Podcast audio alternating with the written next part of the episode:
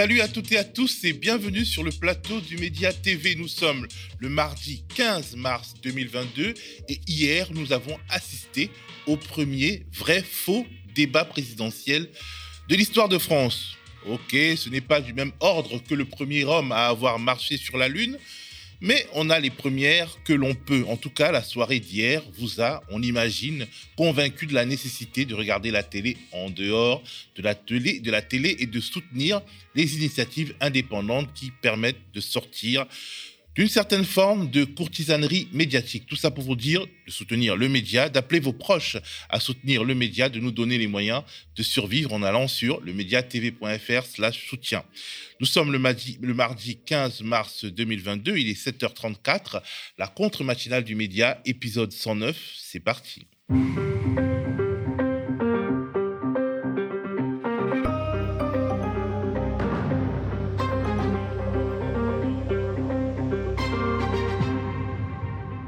En première partie de matinale, on débriefera avec notre ami Paul Elec la fameuse émission La France face à la guerre, diffusée hier sur TF1.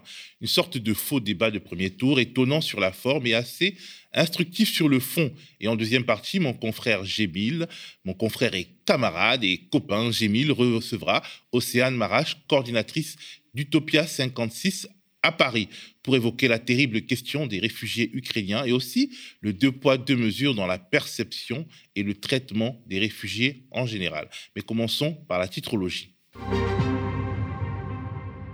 La guerre en Ukraine et ses conséquences à l'international sont à la une de nombreux quotidiens nationaux avec les Ukrainiens accueillis en France. C'est le titre du quotidien d'inspiration catholique La Croix qui a rencontré trois familles ukrainiennes tout juste arrivées en France, lesquelles racontent leur vie qui a basculé et l'avenir qui se dessine. Les réfugiés sont une conséquence directe de cette guerre, mais elles portent également en elles des crises, des, des risques de famine en raison de la hausse des prix des céréales notamment. La faim, L'autre front de la guerre, titre le quotidien d'inspiration communiste L'Humanité, l'UMA qui explique que la flambée des prix menace la sécurité alimentaire mondiale et que le président en exercice de l'Union africaine sonne l'alarme. Ukraine, la Russie étend ses frappes et lance un avertissement à l'OTAN Titre Le Monde, c'est quoi cet avertissement? 35 personnes, nous explique Le Monde, ont été tuées dimanche dans le bombardement d'une base proche de la Pologne, une base associée à l'OTAN et qui servait de plateforme de livraison d'armes pour l'Ukraine, bien sûr. Le bras de fer entre l'Occident d'un côté et la Russie de l'autre débouchera-t-il sur des tensions accrues entre Washington et Pékin dont les relations étaient déjà assez compliquées? Guerre en Ukraine, le trouble jeu de Pékin, c'est le grand titre du quotidien de centre-gauche Libération. Libération qui écrit soutien économique, équipement militaire, l'aide que Poutine pourrait recevoir de son puissant voisin chinois inquiète l'Occident. Et le Figaro, quotidien de la droite traditionnelle, renchérit et titre Ukraine, l'Amérique somme la Chine de lâcher Poutine. Pendant la guerre, le Covid continue. Ce n'est pas un titre de journal, mais ça pourrait l'être. En effet, la ville de Shenzhen, en Chine, où l'entreprise de sous-traitance Foxconn fabrique des iPhones, se confine pour au moins une semaine face à la résurgence du Covid, justement. il n'y a pas que Foxconn à Shenzhen. Alerte sur le cœur industriel de la Chine, panique un peu les échos, donc le quotidien économique, les échos en grande une, les échos qui entrevoient une nouvelle menace pour le commerce mondial, menace qui s'ajoute aux difficultés d'exportation russes et ukrainiennes. Et du côté de la presse indépendante en ligne, je vous recommande vivement de lire la dernière enquête de Disclose, du média et de l'ONG d'investigation Disclose. Elle tombe à point nommé pour imposer la froide réalité face aux éléments de langage et à la communication tous azimuts. Les éléments de langage, ce sont les tonnes de paroles de mépris déversées sur les soi-disant amis de, les soi-disant amis de Vladimir Poutine au sein de la classe politique française et notamment à gauche. Des paroles prononcées, notamment par François Hollande un François Hollande qui, dès 2014, après l'annexion de la Crimée, après l'annexion de la Crimée, autorisait la vente de matériel militaire à la Russie de Vladimir Poutine, une politique que, poursuivra Emmanuel Macron. Les journalistes de Disclose, de Disclose révèlent, et je lis un extrait de leur article, D'après des documents confidentiels défense obtenus par Disclose et des informations en source ouverte, la France a délivré au moins 76 licences d'exportation de matériel de guerre à la Russie depuis 2015.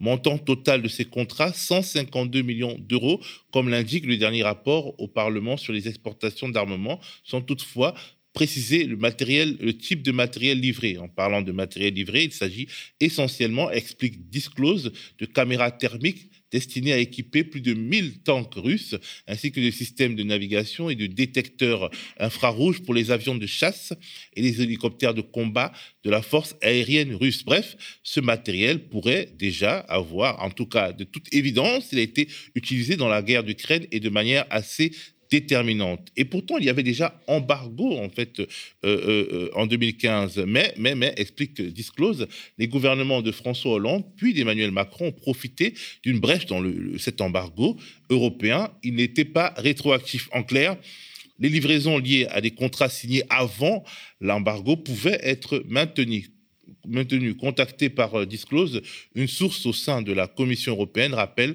ce qu'elle appelle la position commune de 2008. Celle-ci stipule, et je cite, que les États membres doivent refuser les exportations d'armement dès lors qu'elles peuvent provoquer ou prolonger un conflit armé. C'est exactement dans cette configuration que nous nous trouvons. On attend de voir comment les médias audiovisuels mainstream traiteront ce sujet dans les jours à venir en parlant d'enquête, on vous rappelle, si vous ne le saviez pas déjà, ou bien si vous le saviez, on vous, le dit si vous ne le saviez pas, et on vous le rappelle si vous le saviez, que ce soir, à 18h, un documentaire qui s'annonce plein de révélations sortira sur le site internet et sur la chaîne YouTube de nos confrères du tout nouveau média Off Investigation. Un documentaire au titre explicite, Macron l'Algérien en marche vers le cash, pour l'interrogation regardez le documentaire, donc je rappelle, dès ce soir à 18h, et soutenez Off Investigation. Mais en attendant, regardons la bande-annonce du film.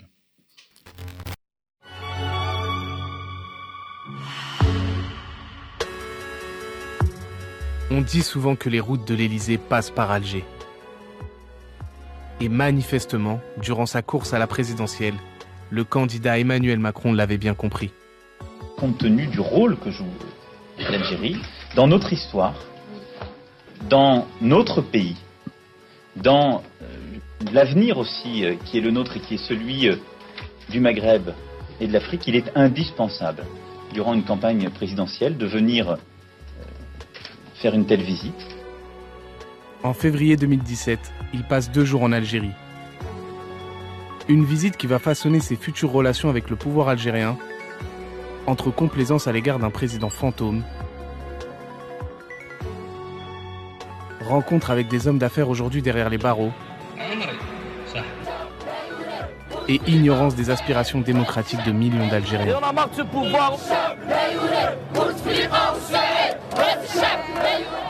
Enquête sur les compromissions d'Emmanuel Macron avec le régime algérien.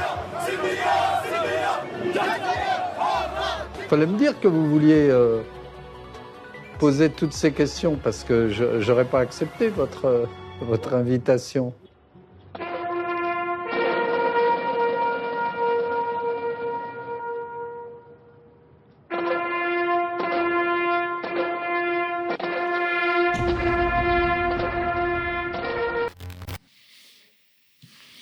Je suis désormais sur le plateau avec euh, mon camarade Paul Elec. Paul Elec est doctorant en sociologie, ancien assistant parlementaire, et il a bien voulu se taper l'intégralité de l'émission d'hier sur TF1, le faux débat présidentiel intitulé La France face à la guerre. Pour ceux qui n'ont pas eu la force de regarder cette émission, nous en diffuserons quelques extraits.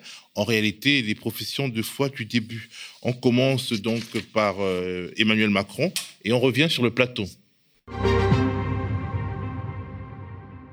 Bonsoir mesdames, bonsoir messieurs.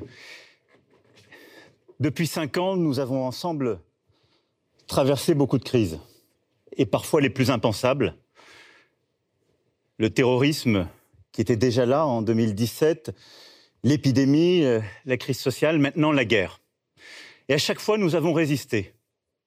Nous avons aussi innové. Et nous en sommes sortis plus forts. Et donc évidemment, au moment où je m'adresse à vous aujourd'hui, je le fais en, sollicitant à nouveau votre confiance. Votre confiance pour les, cinq années qui viennent. avec une conviction, c'est que nous pouvons y arriver. Et que devant tous ces risques, devant la guerre qui revient en Europe, la crise climatique, les doutes qui rongent nos démocraties, la crise des inégalités et tant d'autres, et encore celles que je ne cite pas à cet instant, et qui viendront à coup sûr, nous pouvons les surmonter si d'abord nous restons unis. Et si nous savons conduire ensemble les grandes réformes qui feront de la France une nation plus indépendante, et chaque Française et chaque Français plus maître de son destin. Et si nous le faisons ensemble dans une Europe plus forte. Alors, Paul, commencer par euh, Emmanuel Macron permet d'évoquer le dispositif qui a été mis en place et qui a été manifestement imposé par le président de la République. Peux-tu évoquer ce dispositif euh, lors de cette émission et, nous dire ce que tu en as pensé? Alors effectivement, c'était l'opinion, le journal euh, qui on peut pas soupçonner de sympathie communisante ou qui disait que probablement c'était Macron qui avait imposé le dispositif, à savoir ne pas croiser les adversaires ne pas avoir de débat avec les adversaires et donc euh, avoir une succession euh, de candidats tirés au sort qui viendraient euh, au fur et à mesure sur le plateau. Et donc la configuration était la suivante une minute au début pour faire une présentation, une, pré une proposition de foi.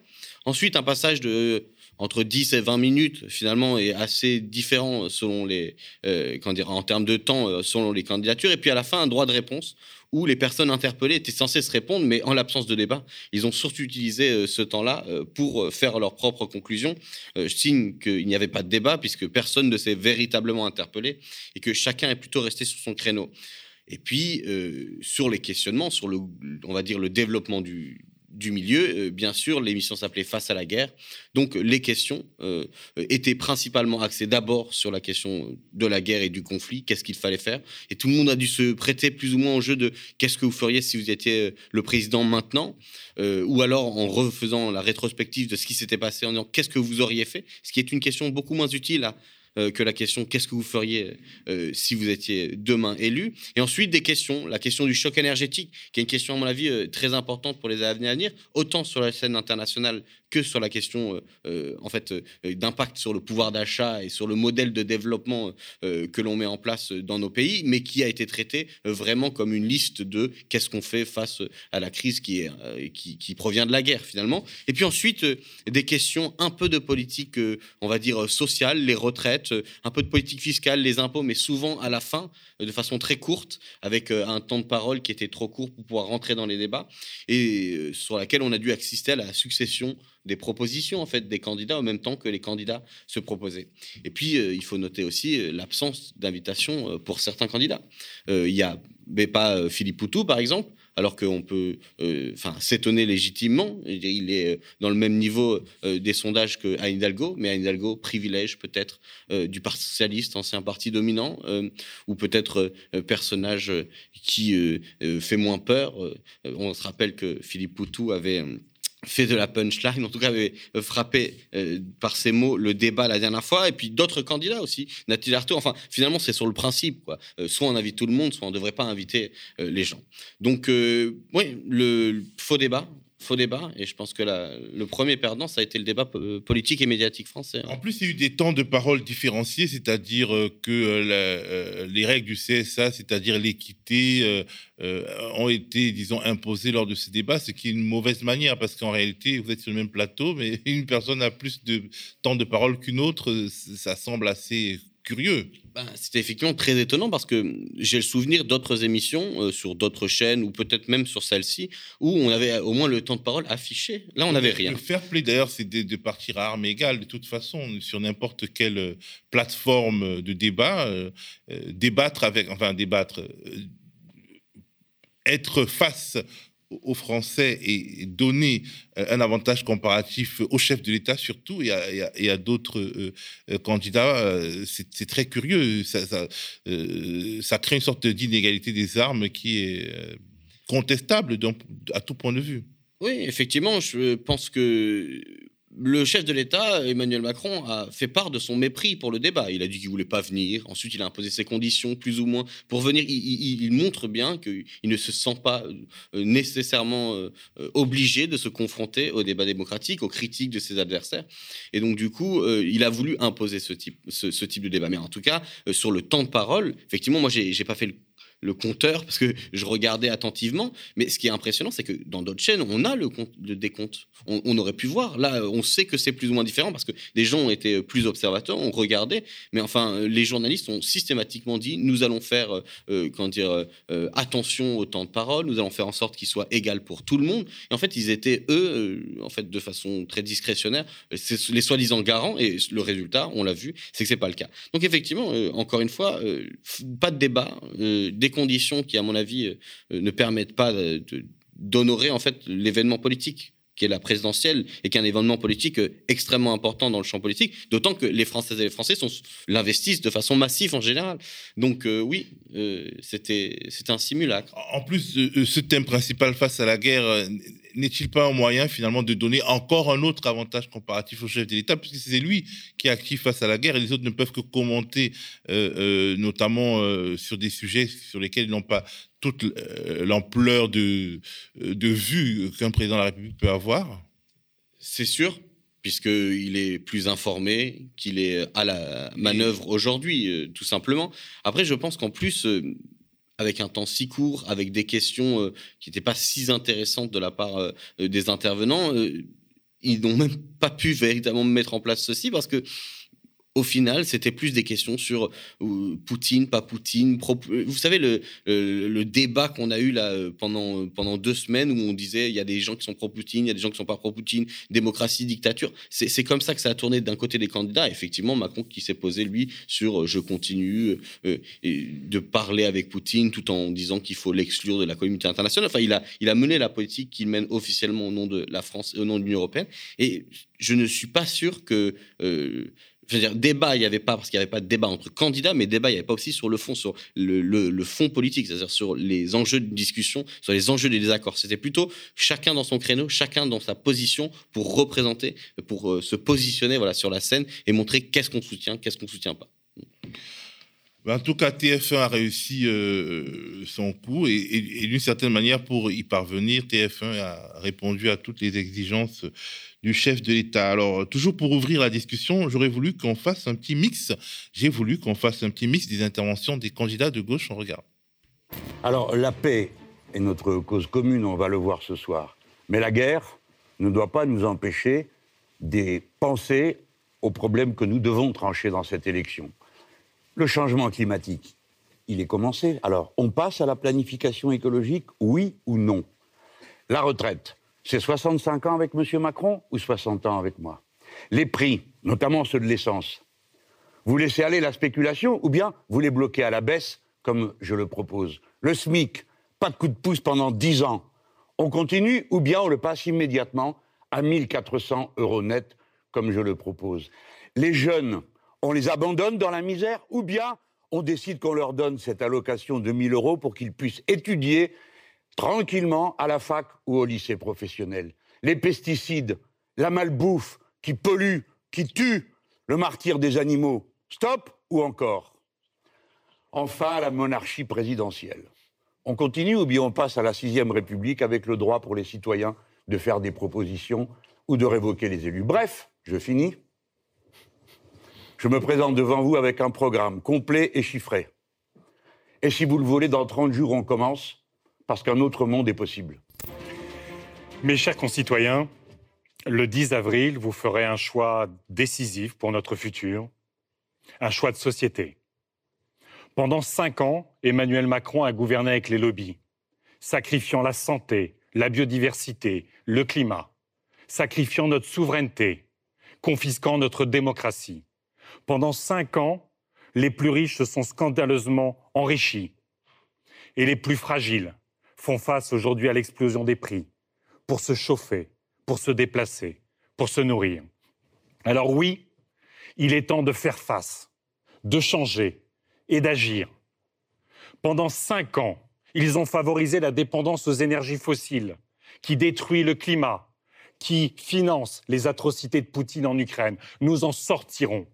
Pendant cinq ans, ils n'ont rien fait pour isoler nos logements et réduire nos factures. Nous le ferons pendant cinq ans, ils n'ont pas investi, développé les énergies renouvelables, le logement et les, euh, les transports collectifs, nous le ferons. Pendant cinq ans, Ils n'ont rien fait pour sortir des pesticides, de l'élevage industriel et de la malbouffe. Nous le ferons. Pendant cinq ans, ils ont divisé les Français et les territoires. Nous les rassemblerons. Alors le 10 avril, je vous propose de faire face. Je vous propose qu'ensemble, nous disions changeons pour reprendre notre vie en main et pour reprendre notre destin collectif en contrôle. Merci. Mes chers compatriotes, je viens devant vous en femme de gauche, républicaine, européenne. Et au moment où la guerre revient en Europe, avec ses atrocités, nous devons faire bloc pour protéger notre pays. Nous devons aussi faire bloc, écarter tous les haineux, les extrémistes, faire en sorte que les démocraties l'emportent toujours contre les dictatures. Mais nous devons faire bloc ici, parce que les inégalités minent notre pays. Et nous devons lutter pour redonner confiance à tous ces Français de la classe moyenne, des catégories populaires qui doutent aujourd'hui. Et nous devons aussi faire bloc pour nos enfants, pour nos petits-enfants, pour engager avec eux, pour eux, ce combat du siècle, pour le changement climatique. Nous devons être là et nous y arriverons avec une économie innovante. Nous y arriverons aussi avec des services publics forts, avec aussi la justice sociale pour tous et partout. Alors, mes chers compatriotes, c'est l'heure du choix. Et vous méritez un débat, un débat respectueux, un débat éclairé vous méritez ce débat pour exercer cette liberté qui est la vôtre. Je me présente pour la première fois à l'élection présidentielle. Je suis député du Nord, Saint-Amand-les-Eaux, je vis avec ma compagne et nous avons cinq enfants dans notre vie. Je ne suis pas venu ici pour vous dire que la vie est dure. Vous le savez, votre porte-monnaie le sait bien. Les factures augmentent fortement et pas forcément au rythme des salaires et des retraites. Ça serait d'ailleurs un peu trop facile de mettre ça sur le dos de la guerre essentiellement, parce que ça fait un moment que ça dure. Alors, est-ce que ça peut changer? Oui, ça peut changer. Vous avez ce pouvoir, ce pouvoir de reprendre le pouvoir, ce pouvoir de reprendre le pouvoir notamment à la finance, de dire, par exemple, de dire stop aux logiques de profit, ces logiques qui exploitent les hommes, les femmes, la planète, les ressources naturelles, le vivant. Il est temps de pouvoir aussi mettre fin à cette fraude fiscale, cette optimisation fiscale qui pompe le budget de l'État indéfiniment. Il est temps de remettre l'argent au service du développement humain, au service de la planète. C'est la France des jours heureux que je propose, celle qui va défendre les services publics, l'industrie, les salaires et les retraites. Alors, Paul, avant qu'on parle des candidats de gauche, je voulais redire quelque chose sur Emmanuel Macron? Bah, en fait, euh, pour insister, comme euh, la dernière fois que je suis passé sur ce plateau, euh, sur le discours d'Emmanuel Macron. Il a dit euh, Nous avons résisté, nous avons innové, nous sommes sortis plus forts de la crise. Il y avait encore ce discours où il a revendiqué la direction intellectuelle et morale de la société. Et c'était son rôle de classe dirigeante. Hein. C'était intéressant de voir que toutes les crises, de nouveau, crise écologique, crise sociale, crise des inégalités, sont des phénomènes extérieurs qu'il a voulu naturaliser. Et dit, il y a même d'autres crises qui viendront, je vous dis même pas lesquelles, on ne sait pas parce que ça marche à tous les coups. il les met en extériorité. Et je trouvais que c'était très intéressant de, de, voir cette posture de nouveau avec ce rapport euh, où il dit, euh, je dire, finalement, moi je suis là, c'est naturel, je suis déjà super héros qui fait face. C'est ça. D'ailleurs, il a dit à un moment sur la question du nucléaire. Euh, vous savez, moi j'ai fait un rapport, ça j'ai regardé avec la science, j'ai demandé à des experts et ça n'est pas idéologique et ça n'est pas politique. C'est-à-dire que l'ensemble des décisions qu'il prend, on a l'impression que ça n'est pas, c'est ce qu'il dit en tout cas, elles ne sont pas politiques, elles ne sont pas idéologiques, c'est le bon sens. Et c'est ça, c'est vraiment là où on voit que le centre de la classe dominante, euh, je veux dire, c'est aujourd'hui Emmanuel Macron et que la recomposition qui a été forcée en 2017 euh, de la classe dirigeante euh, autour d'Emmanuel Macron, elle est installée pour de bon. Et je voulais préciser ça parce qu'ensuite, sur la suite, pour parler des positionnements de chacun et de chacune, c'est à mon avis important. Alors justement, on a vu euh, Mélenchon, Jadot, Hidalgo, Roussel. Euh, quels ont été, euh, disons, les points forts des différents candidats, leur approche Si on pouvait comparer, faire une approche comparative des, candidats de gauche? Je pense que Jean-Luc Mélenchon, il est resté sur son créneau d'abord. C'est-à-dire que Jean-Luc Mélenchon, on sait, il veut imposer des contre-récits. C'est un des rares hommes politiques à gauche qui arrive à imposer ses idées. Il avait fait sur créolisation, à imposer ses éléments de langage, et c'est sa manière de participer au champ politique, c'est-à-dire d'amener sur son terrain euh, la discussion pour pouvoir montrer qu'il est force de proposition. C'est ce qu'il veut faire en faisant la démonstration chiffrée de son programme. Et là, dans ce, dans ce créneau, il est resté là-dessus. On le voit dans le magnéto qui est sa profession de foi. Sa conclusion est dans un sens similaire où il dit un autre monde est possible. C'est sa formule, ça sera certainement son slogan sur la fiche de campagne. c'est sur quoi il veut marquer le champ en disant la rupture c'est moi, mais pas seulement la rupture avec Emmanuel Macron, la rupture en termes de monde. C'est-à-dire qu'il veut montrer qu'il est un projet en tant que tel, qu'il peut porter des aspirations qui se sont exprimées sur le champ politique, euh, dans les mouvements sociaux, euh, dans le mouvement pour le climat, etc. Euh, Yannick Jadot, à mon avis, a été, d'une part, dans sa, sa, prise de parole, la première, il a essayé de se positionner comme opposant à Macron. Mais je pense que là où il a été euh, assez euh, intelligent, c'est qu'il a essayé vraiment de parler à son électorat en premier, en, premier lieu. Pourquoi? Parce que dans son intervention, il va euh, systématiquement mettre en avant des positionnements sur lesquels il peut essayer de, en fait, de reprendre, si tu me permets l'expression, l'aile droite du vote Jean-Luc Mélenchon. C'est-à-dire les électorats qui peuvent être en hésitation, qui peuvent ne pas naturellement vouloir voter pour Jean-Luc Mélenchon, mais être tentés par Mélenchon plutôt que Jadot, effectivement, par vote utile. Et donc, du coup, pour leur parler, il a euh, joué sur les clivages avec le clivage je suis plus pro-européen, je suis pour des propositions. Il avait euh, régulièrement des propositions de surenchère. Ils lui ont dit mais vous êtes le plus va-t-en-guerre des candidats. Il a proposé de, faire un embargo sur le pétrole et le gaz russe, c'est-à-dire au mépris du fait que ça aurait des conséquences catastrophiques sur les classes populaires du pays et qu'en plus il le dit au niveau européen, ce qui est irréalisable puisque ses partenaires partout en Europe diront non, tout simplement parce que sinon ça veut dire qu'il y a plus d'industrie allemande. On éteint l'Autriche euh, et on se tape une récession immense à moins que euh, on demande euh, dire, aux États ou euh, aux grandes entreprises de compenser, mais personne ne le voit venir. Enfin bref, un château en Espagne, mais c'était une manière de trouver un point de chute sur sa surenchère et de mettre en avant l'Europe, de tacler Mélenchon sur cette question de la démocratie. Et c'est vraiment le point de clivage où il y a un électorat aussi qui, euh, qui peut reprocher à Mélenchon ces choses-là. Et donc, du coup, j'ai trouvé qu'il était habile dans la capacité à parler à son électorat, à essayer de venir le récupérer. Et avec ça. À essayer d'avoir ces 5% quoi, pour être remboursé. Oui, euh, peut-être que c'est euh, pour ça si tu es peut-être plus cynique que moi, mais en tout cas, je pense qu'effectivement, il, il s'est concentré là-dessus. Donc, avec une introduction sur m'opposer à, à, Macron, c'est ce qu'on a vu dans le magnéto, une, une grande prise de parole sur le cœur de son électorat et une conclusion euh, assez moralisante euh, euh, qui à la fois était là pour parler aux jeunes et que j'ai trouvé pas très bonne puisqu'il était il faisait des grands slogans il nous a dit l'injustice c'est mal le racisme c'est mal. Enfin en fait beaucoup de banalités où on est d'accord sur le fond mais avec toujours cette posture moralisante. Il parle à une jeunesse quand même assez dépolitisée euh, qui, qui aime le bien et qui n'aime pas le mal. Quoi. Bah, en tout cas, c'est comme ça qu'il leur parle et je pense que c'est pas beau de prendre les, jeunes comme ça pour des gens qui n'auraient pas des avis extrêmement tranchés ou, euh, remplis, du fond remplis.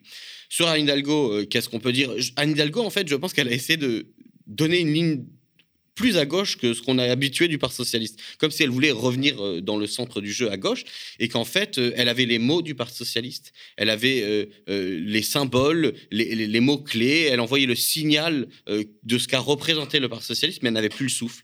Et elle avait plus le souffle parce qu'on est, encore une fois, dans une recomposition euh, du champ électoral et qu'on a vu que le Parti socialiste s'est effondré. Il n'a plus l'âme de ce qu'il était. Il a trahi, il a déçu et que aujourd'hui, elle essaye dans la bataille. D'ailleurs, pendant deux semaines, elle n'a fait que parler de Jean-Luc Mélenchon dictature contre la démocratie. Elle, a encore essayé avec des mots, euh, mais sans les remplir je suis la gauche républicaine, je suis la gauche laïque, je suis la gauche européenne, mais jamais en remplissant le fond. Et donc du coup, elle a un peu euh, essayé de faire concurrence sur des propositions de gauche, un peu sur la retraite, mais pas vraiment. Elle nous a dit, j'ai connu des gens qui sont morts à 61, donc je veux garder la, la retraite à 62. Elle s'est emmêlée les pinceaux. Justement là, c'était en fait, elle s'est embrouillée là. Elle s'est embrouillée, mais en même temps, à côté, elle a essayé de dire euh, qu'elle était pour plus de services publics. Elle a essayé de donner des signaux à gauche, mais en fait, sans le souffle et la dynamique et le symbole de ce qu'avait représenté le Parti socialiste, eh ben, on a l'impression qu'elle a juste, euh, voilà, qu'elle a essayé de rester dans la course euh, dignement, euh, alors que dans ses attaques,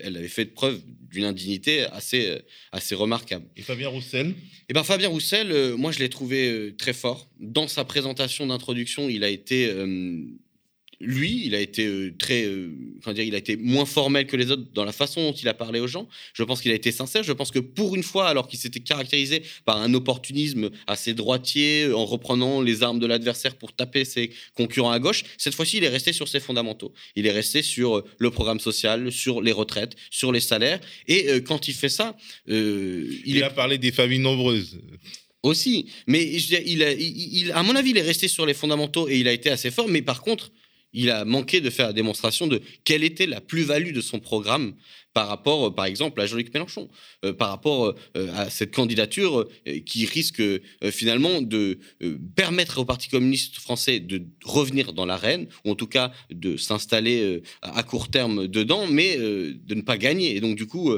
pourquoi, pourquoi tant de divisions et pourquoi tant d'attaques par le passé, alors qu'aujourd'hui, il a fait la démonstration qu'il tenait, euh, il s'inscrivait dans la ligne aussi qui avait été tracée euh, aux deux élections précédentes euh, par l'alliance entre les communistes et la France insoumise. Donc, bon, il était vraiment pas mauvais sur le fond, mais je pense que là, il a, il a, il a divisé pour une option qui risque de ne pas gagner et qui risque de faire mal.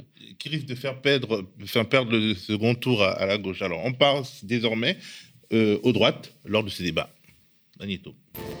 Bien, de la même manière que la crise du Covid a révélé euh, l'abandon de notre système de santé et notre dépendance industrielle pour euh, des biens aussi simples que des masques ou des médicaments euh, de base, la guerre cruelle que subissent les Ukrainiens met en lumière des faiblesses très lourdes de notre pays, conséquence de choix politiques erronés et que les Français payent déjà au prix fort notre dépendance énergétique avec l'explosion du prix du gaz, du fuel, de l'électricité et bien sûr du carburant qui a dépassé 2 euh, euros le litre.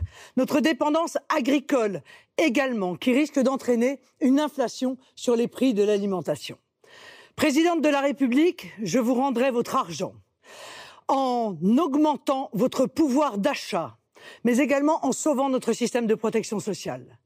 Et puis je vous rendrai aussi votre pays en vous protégeant de l'immigration anarchique et massive et de l'insécurité qui vire à l'ensauvagement. Il n'y a aucune fatalité. Si vous votez, absolument tout peut changer. Oui, je m'appelle Éric Zemmour, j'ai 63 ans et je suis père de trois enfants. Je suis né en Seine-Saint-Denis dans une famille modeste. J'ai connu une France euh, paisible, prospère et fière d'elle-même où les Français vivaient en paix avec des immigrés qui voulaient s'assimiler. Cette époque est révolue. Aujourd'hui, la violence est partout et l'identité française s'efface. Je suis donc candidat à l'élection présidentielle pour que la France reste la France. Je suis candidat à l'élection présidentielle pour lutter contre le grand remplacement et le grand déclassement. Ces deux phénomènes sont d'ailleurs liés. Votre pouvoir d'achat baisse parce que l'État vous prend toujours plus de taxes et d'impôts pour financer un modèle social ouvert au monde entier. Nous devons en finir avec l'immigration et rétablir l'ordre. Je ne suis pas un politicien professionnel et je ne vous trahirai jamais. Ne vous laissez pas voler cette élection. Il en va du destin de notre pays, du destin de notre civilisation. Il en va de l'avenir de nos enfants et de nos petits-enfants. Il compte sur vous. La guerre en Ukraine bouleverse chacune et chacun d'entre nous. Les efforts diplomatiques sont à ce stade restés sans effet. Face à la menace, nous devons changer de politique pour devenir plus souverains et plus puissants. Parce que la guerre en Ukraine n'efface pas les difficultés des Français et les problèmes de la France. Vous avez vu notre pays s'affaiblir depuis dix ans montée des violences, immigration incontrôlée, services publics à bout de souffle, pouvoir d'achat en berne, encore aggravé par la hausse des prix de l'essence. Face à cette situation, il y a tant à reconstruire. Notre indépendance énergétique, agricole et industrielle, reconstruire l'autorité, reconstruire une prospérité durable en revalorisant le travail, reconstruire l'unité de la nation. Pour mener ce projet et faire ces réformes si longtemps différées, il faudra du courage. Ce courage, je l'ai pour vous redonner confiance dans l'avenir et pour vous protéger.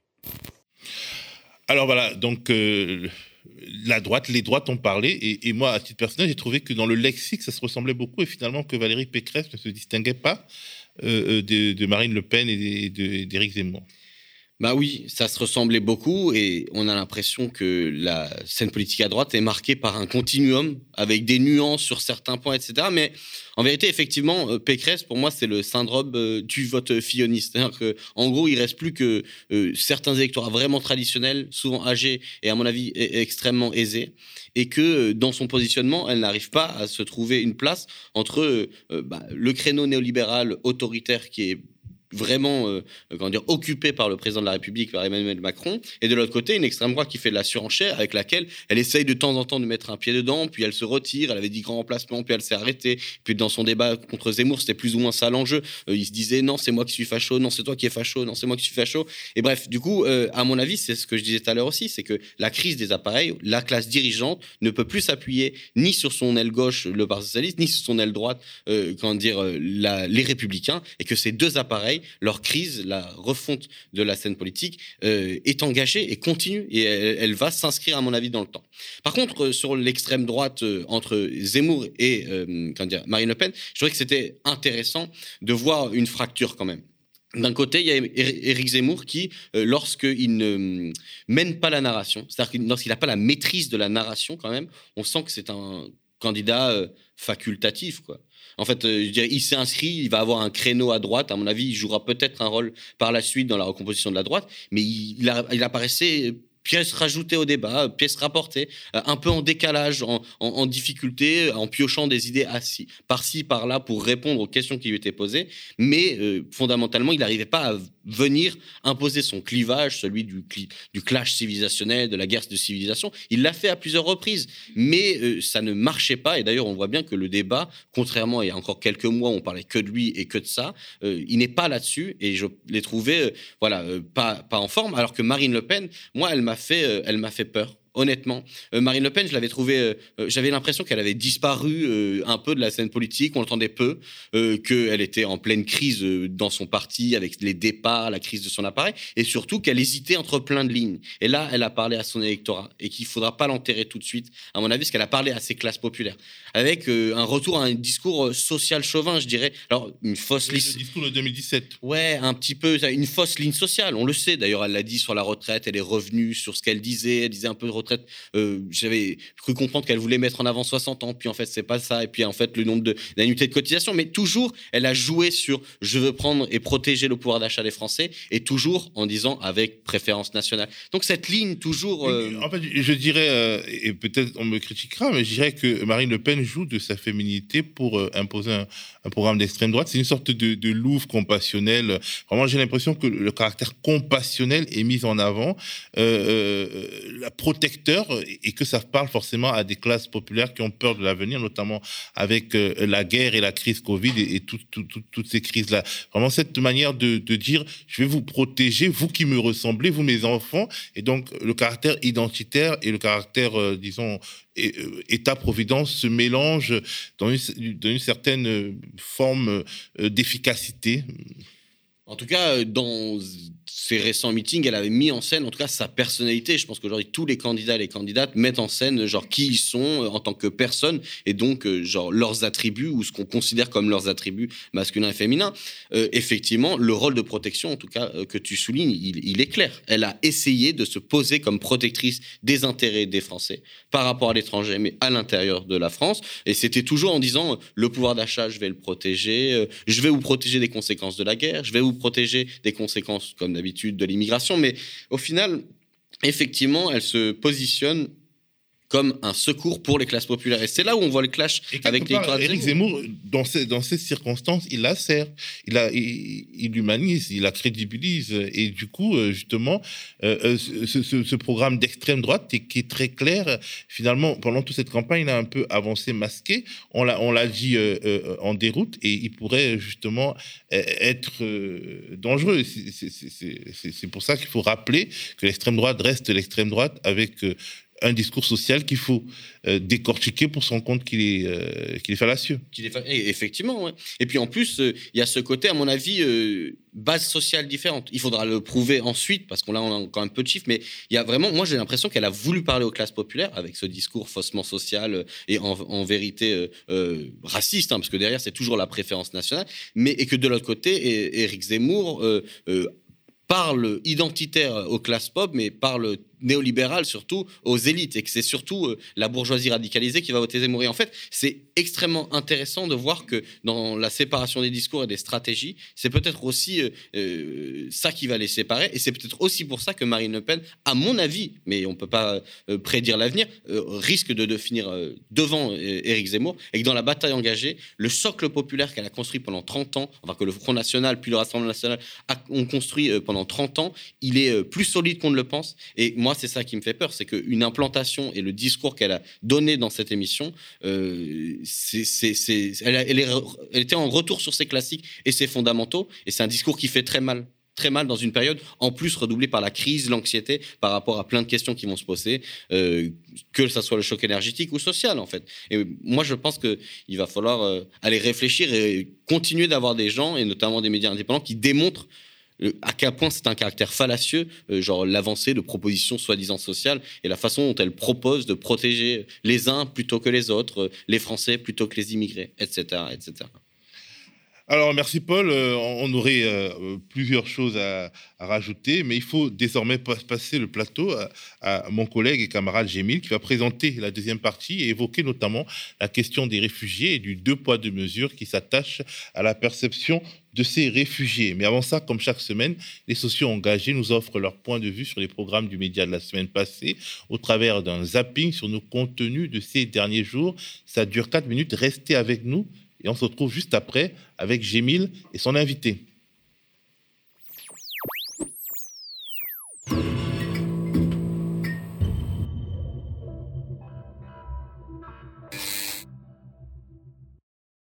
Vous êtes prêts? C'est parti.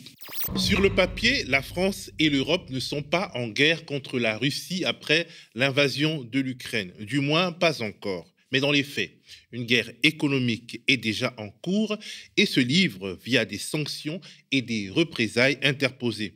Je ne sais pas s'il faut vraiment s'en réjouir, parce qu'en général, quand il y a des sanctions économiques, ce sont toujours les populations qui payent. C'est très rarement euh, les oligarques. Derrière les guerres, il y a euh, des intérêts économiques. C'est-à-dire qu'en fait, l'oligarchie russe, hein, qui est la responsable aujourd'hui de, la présidence de, de la présidence de Poutine et qui pousse à des intérêts extrêmement nombreux partout au-delà de ses frontières. Les élucubrations de Vladimir Poutine pour justifier l'invasion du territoire ukrainien ne sont pas plus ridicules que euh, celles qu'on a utilisées pour aller euh, détruire la Libye. Ceux qui aujourd'hui euh, mettent des drapeaux pour l'Ukraine ne l'ont pas fait pour la Libye, mais l'agression française et américaine en, Libye a été un, des déclencheurs aussi de l'entrée en, confrontation directe de, la Russie. L'Occident s'est embourbé dans un certain nombre de conflits en ne respectant pas le droit international ou en contournant les institutions internationales l'Irak, la reconnaissance du Kosovo, la Libye, euh, tout ça sont des conflits où l'Occident ne peut pas dire qu'il a été parfait. Les pays occidentaux n'iront pas mourir à Kiev. Et c'est ça la, grille à comprendre. C'est-à-dire que le peuple ukrainien va être lâché ou est potentiellement en, phase de se faire lâcher euh, parce qu'ils ne peuvent pas rentrer dans une guerre généralisée avec la Russie. La messe est dite, comme, ce qui, comme, comme ces euh, lieutenants laissés euh, entendre depuis un petit moment, Emmanuel Macron ne participera à aucun débat d'entre deux tours. Oui, hein, à peine entré en campagne, Emmanuel Macron nous montre hein, assez ostensiblement que la démocratie, bon, bah, c'est pas son truc hein, pour ceux qui avaient un doute, et que la contradiction, c'est pas non plus trop la marque de fabrique du quinquennat.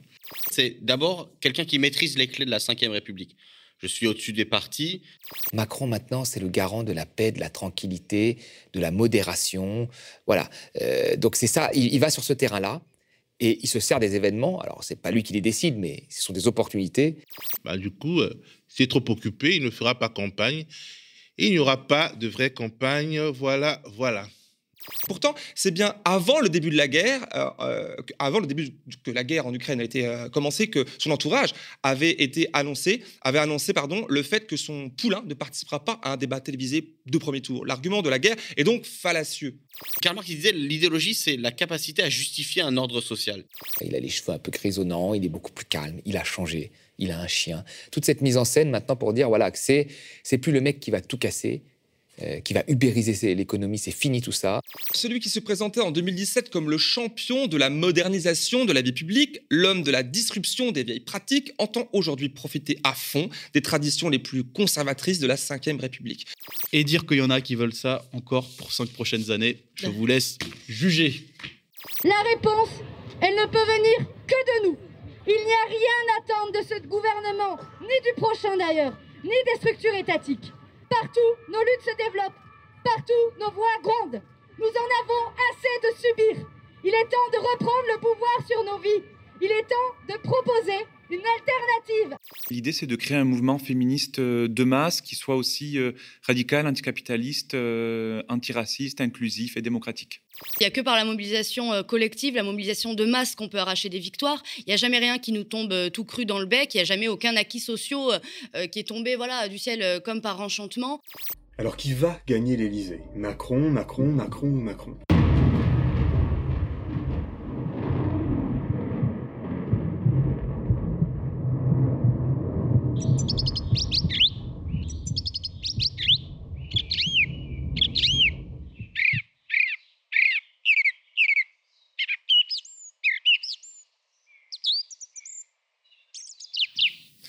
Bonjour, bonjour à toutes et à tous, c'est Jamil. Voilà, c'était le, zapping des sociaux, on les remercie. Très heureux pour ma part de vous retrouver comme chaque mardi sur ce plateau.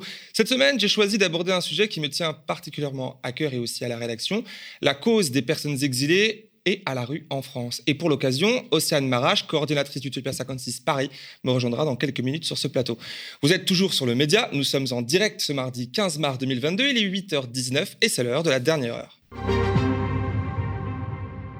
Pour introduire l'échange que je vais avoir avec Océane Marache, qui sera très bientôt à cette table, plantons le décor avec une petite histoire. Jeudi dernier, pour le compte de ma chaîne YouTube J'ai mille choses à te dire, je me rendais à Strasbourg afin de rencontrer et d'interviewer une femme, Yulia, et ses deux enfants de 9 et 6 ans, tous les trois arrivés il y a quelques jours, réfugiés de Kiev, où est resté Yevgeny le père. Un échange difficile, au-delà de la barrière de la langue, elle ne parle que le russe, pour une interview émouvante, pour nous éprouvante pour elle elle a quitté son pays aux premières explosions, avec d'énormes doutes, des craintes, des difficultés, pour réussir à arriver chez sa sœur vivant en Alsace après plusieurs jours de voyage dans l'insécurité. Aujourd'hui, elle peut enfin souffler, même si sa situation reste extrêmement précaire et l'horizon incertain. Néanmoins, Julia a cette chance, cette chance d'être une femme blanche et d'avoir eu sa sœur comme point de chute ici. Je précise cela car pour d'autres personnes, elles aussi exilées d'Ukraine, mais noires ou non blanches, le périple a été bien plus périlleux. Les autorités ukrainiennes les refoulant à la frontière avec cette injonction les blancs d'abord, ce qui a déclenché l'indignation sur les réseaux sociaux et dans certains médias, comme le nôtre ici aux médias. Mais une fois sortis d'Ukraine, ce n'est pas fini. C'est le cauchemar de la rue, l'horreur des camps de fortune et le harcèlement policier qui les attend, par exemple ici en France. Dans une vidéo sur ma propre chaîne, je dénonçais aussi cette folle hypocrisie en revenant sur les déclarations médiatico-politiques d'alors qui venaient justifier ce racisme systémique. On regarde. C'est pas des départs en vacances, hein. ce sont des gens qui fuient la guerre, qui fuient vers l'ouest. L'Ukraine, c'est grand comme la France. On ne parle pas là de Syriens euh, qui fuient, euh, qui fuient des bombardements euh, du régime syrien soutenu par Vladimir Poutine. On parle d'Européens qui partent dans leur voiture, qui ressemblent à nos voitures, qui prennent la route et qui essayent juste de sauver leur vie, quoi. Ah bah oui, contrairement aux Syriens, aux Africains, aux Kurdes et tant bien d'autres bronzés qui, eux, quand ils fuient la guerre, hein, c'est pour faire du tourisme. On le sait bien. Hmm. Jeudi, après le tournage de l'interview de Julia à Strasbourg, qui sera bientôt en ligne, ma cadreuse et moi-même avons donc sauté en TGV retour pour Paris. À notre arrivée en gare de l'Est, vers 22h30, mon œil tique sur la présence d'agents SNCF et d'autres personnes, notamment de la Croix-Rouge, en nombre sur la, à la sortie du quai. Plus loin, dans le hall de la gare, on comprend l'affaire en découvrant un grand espace d'accueil dédié aux réfugiés ukrainiens, protégé d'un cordon rouge. Aucune personne de couleur des bancs, des boissons chaudes et froides, de la nourriture, une indication claire avec le drapeau ukrainien animé en écran sur un écran vidéo mobilisé à proximité et surtout de la considération humaine de la part d'agents et de bénévoles humanitaires, de la considération et des solutions pour des êtres humains jetés par la guerre sur les routes de l'exil. Nous ne pouvons que nous en réjouir. Mais au sortir de la gare, une autre réalité nous rattrape. Sur le chemin jusqu'à chez moi, je compte, comme chaque jour, comme chaque jour, des dizaines et des dizaines de personnes abandonnées sur les trottoirs, au mieux dans des tentes, au pire sans rien d'autre que leurs vêtements usés. Ce sont pour beaucoup des exilés, elles aussi, mais manifestement pas de la bonne couleur de peau, pas du bon pays qui aurait le bon ennemi aux yeux de nos bons dirigeants. Alors attention, il ne s'agit pas là de mettre en concurrence les souffrances, bien au contraire, il s'agit de dénoncer l'affreuse hypocrisie que la situation révèle le drame humanitaire à géométrie variable. Constater que des solutions peuvent être organisées, existent, et que les vies humaines qui meurent sur nos trottoirs, dans nos rues, découlent d'une volonté bien politique. Et pourtant, depuis des décennies, les candidats au présidentiel font la même promesse, sortir de la rue les centaines de milliers de SDF que compte notre pays en vain. Je m'engage à approfondir la lutte contre les exclusions pour aller vers cet objectif zéro SDF. Que d'ici à deux ans, plus personne ne soit obligé de dormir sur le trottoir et d'y mourir de froid. Parce que le droit à l'hébergement, je vais vous le dire, c'est une obligation humaine. La première bataille, c'est de loger tout le monde dignement. Je ne veux plus, d'ici la fin de l'année, avoir des femmes et des hommes dans les rues, dans les bois ou perdus. C'est une question de dignité, c'est une question d'humanité et d'efficacité là aussi. Mais je veux que partout où sont construits ces hébergements d'urgence qui permettent de les accueillir, il y ait les dispositions administratives qui, qui permettent de traiter leurs dossiers. Voilà, pendant le magnéto vidéo, Océane Marache m'a rejoint sur ce plateau. Bonjour. Bonjour. Euh, vous êtes coordonnatrice de l'association Utopia 56 Paris, qui vient en aide aux personnes exilées, aux personnes en détresse en général dans la rue, c'est bien ça? Tout à fait. Et bien, merci d'avoir accepté mon invitation ce matin. Merci de m'avoir invité. Avec grand plaisir. Alors, avant de revenir sur la différence de traitement euh, entre exilés euh, que j'ai abordé dans l'intro, abordons la situation, pour commencer, générale, si vous voulez bien.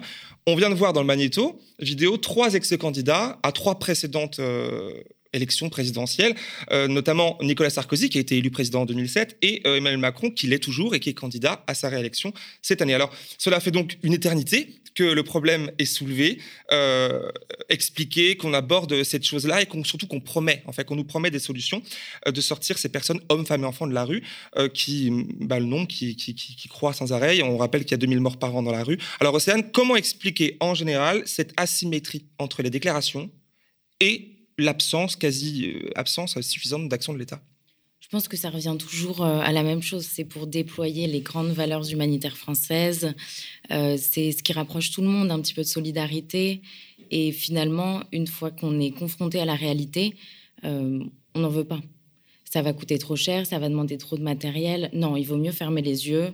C'est bien mieux d'invisibiliser. C'est toujours ça. C'est l'idée fait plaisir, mais la réalité beaucoup moins.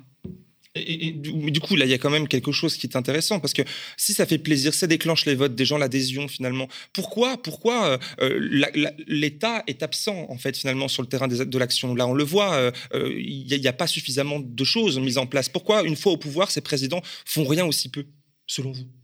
Il y a des choses plus importantes pour eux.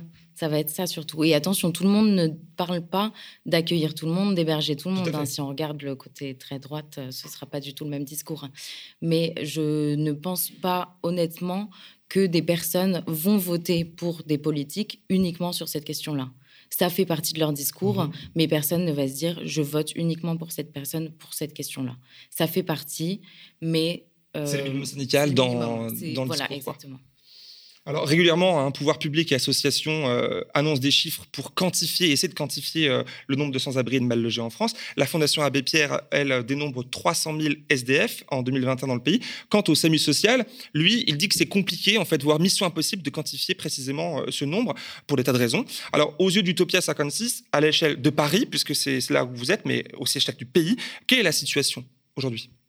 C'est difficilement quantifiable en effet parce qu'il y a une politique à Paris du moins, euh, d'invisibilisation des personnes à la rue. Donc, on va forcément en rencontrer parce qu'elles ont entendu parler de nous mmh par bouche à oreille, par d'autres associations, mais il y en a beaucoup qui sont invisibilisées parce qu'elles veulent fuir le harcèlement policier, les violences policières, mais également euh, toute personne qui rechercherait des personnes sans papier, par exemple. Euh, donc, elle se cache de tout contrôle policier. Ah, ok, d'accord. Donc voilà, ça va, ça va. Ces personnes vont se cacher du harcèlement, des contrôles, des violences. Et nous-mêmes avons du mal à aller vers un certain nombre de personnes invisibilisées parce qu'elles sont repoussées hors de Paris. Oui, c'est ce qui expliquerait d'ailleurs peut-être la, baisse parce que, euh, du chiffre de, dans Paris intramuros, parce qu'effectivement, c'est repoussé dans les, c'est qu'aujourd'hui, avec l'association Utopia 56, on ne peut plus mettre de personnes en tente euh, dans le périmètre de Paris. On est repoussé, on est, on est, le matériel est volé, Euh, et on nous pousse au-delà même de Paris, euh, des, du périphérique. du périphérique. C'est que Même dans le 93, on nous pousse encore plus loin. Et pourquoi, selon vous? Pour invisibiliser, pour dire il n'y a plus de personnes à la rue. Alors, euh, qu'est-ce que le conflit? Parce que pour le coup, là, il y a quand même euh, euh, une chose nouvelle dans, sur- dans le tableau, hein, c'est le conflit russo-ukrainien qui pousse des millions de personnes sur les, euh, sur les routes. Alors, pas vers la France, hein, les pays limitrophes d'abord, on, on le précise. Vous, à Paris, précisément à Paris, quelles évolutions observez-vous avec l'arrivée des, des- des personnes ukrainiennes, réfugiés ukrainiens? Au niveau de notre mission, nos actions, on ne voit aucune évolution. Simplement parce que nous travaillons avec les personnes exilées à la rue et qu'il n'y a aucune personne ukrainienne à la rue. D'accord, donc euh, effectivement, il y a quelque chose qu'on va aborder dans quelques instants, euh, comme que j'ai abordé dans, l'intro. Effectivement, il y a, une, différence de traitement. Euh, il y a aussi, alors pour le coup, là, comme on est encore dans le général, la question du logement qui se pose hein, finalement, parce que là, on, dans, dans le discours politique, on l'a vu en première partie de l'émission, il y a des politiciens qui différencient. Hein, Ukrainiens d'accord, les autres non, les SDF bien français, les SDF pas français, on on sépare, ce qui n'est pas du tout votre cas, nous, non plus, c'est des personnes en détresse, point. Et euh, donc du coup, il faut, les, il faut les loger. On rappelle des chiffres qu'on connaît, 119 000 logements vacants, ne serait-ce qu'à Paris, dont 16% durablement, donc laissés volontairement euh, vides, ce qui a l'effet de booster la spéculation. En France, on compte plus de 3 millions de logements euh, vides, et c'est sans compter les millions de mètres carrés de bureaux ou de commerces qui sont, pas, euh, qui sont aussi vides. euh. Alors, quel constat en fait on en fait chez Utopia? En fait, finalement, en voyant ça, on se dit quoi? Il y a de la place pour accueillir tout le monde, même plus. Donc euh, laisser des personnes à la une rue, c'est volontaire. hein. C'est volontaire de laisser ces personnes à la rue. C'est pas qu'il n'y a pas de place, c'est pas que d'un point de vue financier ou matériel, ce n'est pas possible. C'est volontaire. C'est une question de volonté politique. Bien sûr. Ben, du coup, là, c'est la parfaite transition pour revenir à mon petit édito, d'ouverture. Il y a ce gros dossier, ce- ces scandales, du coup, de, bah, ma foi, racistes. hein. Nous, on, le dit comme ça, à répétition depuis fin février. Le 10 mars dernier, Info Migrants publiait, comme on le voit à, à l'écran, un article au titre sans détour À Calais, les associations outrées par la différence de traitement entre Ukrainiens et autres exilés. Rapidement, racontez-nous qu'est-ce qu'il s'est passé ce jour-là, le 24 février, à Calais? Alors, je ne vais pas seulement parler du 24 février parce que tout ce qui s'est passé les jours après sont quand même hallucinants. Mais voilà, il y a une différence de traitement assez euh, paradoxale entre des personnes ukrainiennes sans visa qui sont du coup hébergées le temps que leur situation soit régularisée et des exilés d'autres nationalités qui n'ont également pas de visa mais qui dorment sous tente et parfois n'ont même pas le droit de dormir sous tente. On va leur détruire, on va leur voler ou on va leur demander de partir. Alors il y a vraiment, oui, effectivement, il y a, et puis il y a clairement en plus les acteurs euh, politiques comme Gérald Darmanin, comme la, maire de Calais, qui étaient très investis dans cette répression anti-migrants, anti-exilés euh, jusqu'alors, et qui se sont retrouvés, comme on, l'a vu, hein, on a vu Gérald Darmanin dénoncer le manque d'humanité de Londres, quand c'est quand même euh, un sacré tour de force, quand Londres a refusé une dizaine de personnes pour des visas qui ont finalement été acceptés quelques jours plus tard, voire quelques heures plus tard, et cette maire de, Calais qui s'est démenée pour pouvoir, et on s'en réjouit, hein, on, est, on, est, on, aimerait que du coup ça soit la même chose pour les autres, euh, à trouver effectivement euh, les, euh, des plages d'hébergement, etc. Il, y a, il y a dans tout ça l'auberge des migrants, l'association Auberge des migrants, qui a annoncé réfléchir à déposer plainte contre l'État et la mairie de Calais pour discrimination. hein. Est-ce qu'Utopia 56 pourrait se rallier à cette plainte éventuelle? Ça n'a pas été discuté pour l'instant. On attend de voir aussi, c'est c'est très récent. hein. Oui, Il faut attendre de voir, euh, mais on n'exclut pas forcément la possibilité. On n'est pas non plus euh, dedans. L'auberge des migrants est à Calais. Oui. Pour l'instant, nous, on est à Paris. Donc, euh, même si la situation est la même dans toutes les villes, on est quand même sur des échelles un petit peu différentes. D'autant plus que la mairie de Paris est quand même bien plus large que la mairie de Calais. Donc, on, on attend de voir. On reste en retrait. Bien sûr. Alors ce fossé hein, qu'on voit ensemble, euh, cette différence de traitement entre les exilés ukrainiens et non ukrainiens résulte, on faut le dire, en réalité de, façon pragmatique, euh, de l'activation d'une directive européenne de 2001 euh, qui permet d'octroyer aux réfugiés fuyant la guerre une protection immédiate et temporaire. Alors c'est euh, dans le détail, c'est une année renouvelable tous les six mois. Et ça cette directive, enfin cette loi européenne a été faite suite aux, aux guerres d'ex-Yougoslavie. Un, un premier accueil est donc euh, pour la première fois organisé euh, pour les réfugiés ukrainiens. Encore une fois, quid des autres en vérité? Il n'y a pas de système de premier accueil en France pour les autres personnes exilées. Ça veut dire quoi? Parce que là, vous, vous êtes dans le, dans le terrain, on a discuté, moi je connais aussi, mais pour les gens qui ne connaissent pas, ça veut dire quoi un premier accueil et pas de premier accueil? Un, premier, un système de premier accueil, ce serait euh, proposer une solution d'hébergement dès le premier jour d'arrivée en France aux personnes exilées afin que leur situation se stabilise, leur proposer un accompagnement euh, juridique, administratif, leur donner accès aux soins, leur donner accès à une formation, euh, à une scolarisation. Au marché du travail. Au marché du travail. Ce serait vraiment tout ce qu'une personne peut, a besoin au quotidien, lui donner accès à tout ça. Et ça, là, on apprend aujourd'hui que ces dispositions pouvaient être euh, activées dès 2001. elles sont activées en 2022 euh, lors d'une euh, pendant cette guerre-là. Comment vous vous l'expliquez en fait Parce qu'on voit que ça fait quand même 20 ans. les, Alors, si je me fais l'avocat du diable, hein, des personnes qui sont pas sensibles à cette question qui vont dire oui, mais c'est pas la même chose. Dans ces exilés qu'on a en France, il y a aussi des exilés qui fuient pas la guerre, mais des exilés économiques. Est-ce qu'on est qu'on doit faire une différence en fait entre ces personnes-là Première question. Et seconde question, il y a quand même des, des personnes exilées qui fuyaient la guerre en Afghanistan, en Syrie. Donc là, c'est la même chose. Qu'est-ce qui, qu'est-ce qui explique cette différence de traitement? Pourquoi on n'a rien fait pendant 20 ans? Ah bah ça, c'est une très bonne question. on se la pose aujourd'hui. On aimerait que ce soit généralisé d'ailleurs. Euh, je pense que naturellement, ça peut s'expliquer par le fait qu'il y ait une frontière euh, commune avec l'Europe en Ukraine. Donc, les politiques, les citoyens se sentent plus engagés, se sentent presque agressés directement mhm. et partagent donc le sentiment euh, des Ukrainiens et des Ukrainiennes. Ça, ça peut être une première chose. Au niveau politique, il, n'y a pas de... La seule différence qui est posée, c'est euh, encore une, fois une question de volonté politique, euh, qui est d'ailleurs très hypocrite. Hier, les populations provenant des pays de l'Est euh, étaient discriminées, il y avait une certaine méfiance envers eux. Aujourd'hui, ces mêmes populations sont accueillies à bras ouverts. Demain, la différence, elle sera autre part. La discrimination sera autre part. Parce que nous sommes dans un racisme structurel, donc on fera toujours une différence.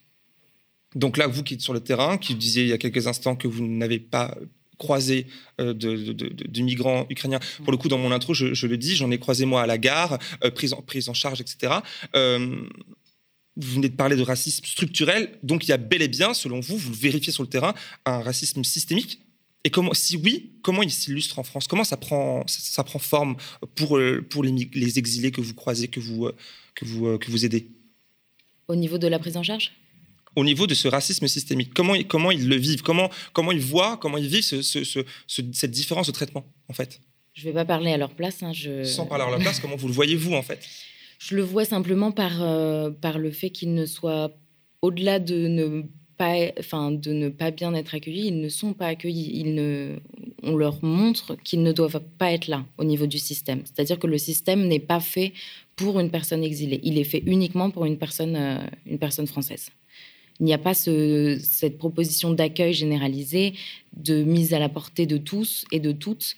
C'est vraiment fait pour avoir des difficultés tout au long du parcours ça va être difficile d'avoir un accès à l'information pour faire une demande d'asile. Ça va être difficile d'avoir accès à un téléphone euh, et à la langue pour demander un hébergement au téléphone. Ça va être difficile d'accéder euh, aux soins médicaux. Il y a une difficulté sur chaque étape du parcours. Sur chaque système, il y a une difficulté. On le comprend et c'est bien que vous nous fassiez cette liste de manière très concrète parce qu'on a du mal, nous, alors les personnes qui vivent à Paris euh, ou dans certains quartiers parisiens ou en banlieue parisienne le voient peut-être plus facilement que quelqu'un qui vit en, périphérie du coup de, des grandes villes ou même en, milieu rural. On a besoin de le savoir et vous êtes du coup la, une des voix qui, qui, pouvait nous faire comprendre euh, comment ça se passe pour ces personnes-là. Parce que c'est l'affaire de quelques jours, voire de quelques mois, quelques années, parfois des personnes qui sont à la rue.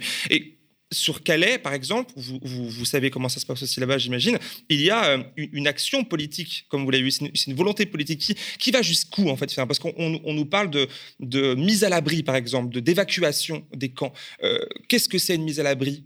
Parce que vous dites qu'il n'y a pas de premier accueil. Là, on nous parle de, mise à l'abri, on les met à l'abri, on les, héberge. Du coup, non comment, comment, ça se passe? Lorsqu'il y a des mises à l'abri, hein, parce que c'est rarement le cas, surtout dans le nord de la France, ça va être une ouverture de gymnase, ça va être des places dans des hôtels, mais ce sera pas forcément du long terme. Ça, ça vaut souvent sur du court terme pour quelques nuits, du moyen terme, un mois, deux mois. Rarement, on entre dans le long terme. et, et- une évacuation parce que on a vu, on a suivi, on suit ici hein, les, euh, des, euh, des tentes euh, qui sont lacérées par des CRS, par des, aussi des compagnies privées engagées par l'État, enfin des, ce genre de choses là. Est-ce que c'est régulier? Est-ce que c'est euh, juste euh, de manière ponctuelle et ça fait le buzz sur les réseaux et sur les médias? Comment ça se passe concrètement? C'est très régulier. Ça veut dire quoi? En fait, quand on en parle sur les, dans les médias, sur les réseaux, c'est une parmi tant d'autres. C'est la partie émergée de l'iceberg, pardon. Mais euh, ça arrive très souvent, même à Paris, hein, pas seulement à Calais. Bien ça sûr. va être euh, des policiers qui vont passer, qui vont don- donner des coups de pied dans les tentes pour réveiller les gens, leur demander de partir. Ça va être des policiers qui vont prendre les tentes avec les mains et sortir les gens très violemment des tentes. Ça va être des policiers qui vont ou des des personnes qui respectent les ordres, qui vont passer avec des couteaux pour détruire les tentes pour qu'elles ne soient pas réutilisées. C'est d'une extrême violence, qu'elle soit physique ou morale. Les personnes qui font face à tout ce harcèlement policier tous les jours sont traumatisées, en plus des traumas qu'ils euh, ont- qu'ils portent déjà de leur parcours. Les frontières aujourd'hui, euh, les politiques aux frontières dans le Nord et dans toute l'Europe tuent. C'est ça la politique, c'est ça l'accueil aujourd'hui en Europe. Bien sûr, parce que là, on parle essentiellement de Calais et, de Paris, mais il y a toutes les frontières finalement de l'Europe et de la France. La, Méditerranée, on le répète, euh, est un cimetière aujourd'hui euh, et, c'est une chose abominable. Alors, beaucoup accusent Emmanuel Macron et euh, euh, son gouvernement de récupérer hein, de la récupération politique de la situation humanitaire euh, alarmante hein, générée par la guerre en, Ukraine à des fins électoralistes. Le bon, le bon spectaculaire du, président candidat Emmanuel Macron dans les intentions de vote semble confirmer cela. Enfin, il est à plus de 30%, je crois. L'effet stratégique est là. Alors, depuis le terrain, vous, comment vous appréciez finalement cette, chose-là, cette récupération? Est-ce que déjà vous partagez ce point de vue-là? Comment vous l'appréciez-vous Oui, il y a forcément une récupération politique comme tout sujet euh, qui fait grand débat, euh, comme tout sujet sociétal. Il y a une récupération politique. Je pourrais pas dire qu'elle est mauvaise dans le sens où ça permet de faire parler. euh, déjà, ça permet d'accueillir charge, voilà, oui. euh, les personnes fuyant le conflit euh, en Ukraine. Ça permet aussi de parler des autres personnes exilées. C'est très bien. Maintenant, nous souhaitons que ce soit harmonisé à toute personne cherchant refuge en France. Donc, on n'espère pas un recul. On ne veut absolument pas que l'accueil s'arrête pour les Ukrainiens. On cherche au contraire une progression pour qu'il soit généralisé, pour qu'il soit harmonisé. Parce qu'il est quand même très, très délicat aujourd'hui d'entendre le discours qu'on nous répète depuis des années, qu'il n'y a pas l'argent, pas les moyens, que c'est impossible. On, voit que c'est... D'ailleurs, j'avais fait le parallèle un petit peu, alors bon, c'est un autre sujet, hein, avec euh, la crise Covid, qui nous avait, à, à cette époque-là, euh, démontré que finalement, l'action euh, de l'État était possible pour enrayer le changement climatique, pour pouvoir réduire le capitalisme effréné. Là, on voit qu'effectivement, des solutions existent, sont mises en place. Donc, dans toutes ces péripéties médiatiques et politiques qu'on vient de soulever ensemble là, qu'est-ce que euh, tout ce que je viens de dire à l'instant euh, vienne, euh, vient changer dans votre discours et vos revendications aujourd'hui en tant qu'association? Alors, nos actions ne vont pas changer, nos revendications ne changent pas. Maintenant, le fait qu'on voit que c'est possible change tout.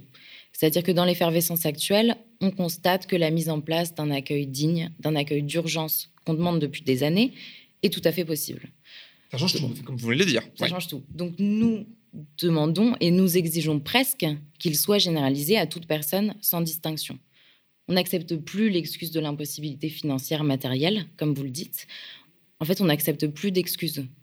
Leur seule excuse, si rien n'est fait, sera d'être raciste. Effectivement, hein, c'est moi ça mérite d'être clair. Euh, du coup, du coup, là, comment, comment nous, les gens qui nous regardent, comment euh, on pourrait agir?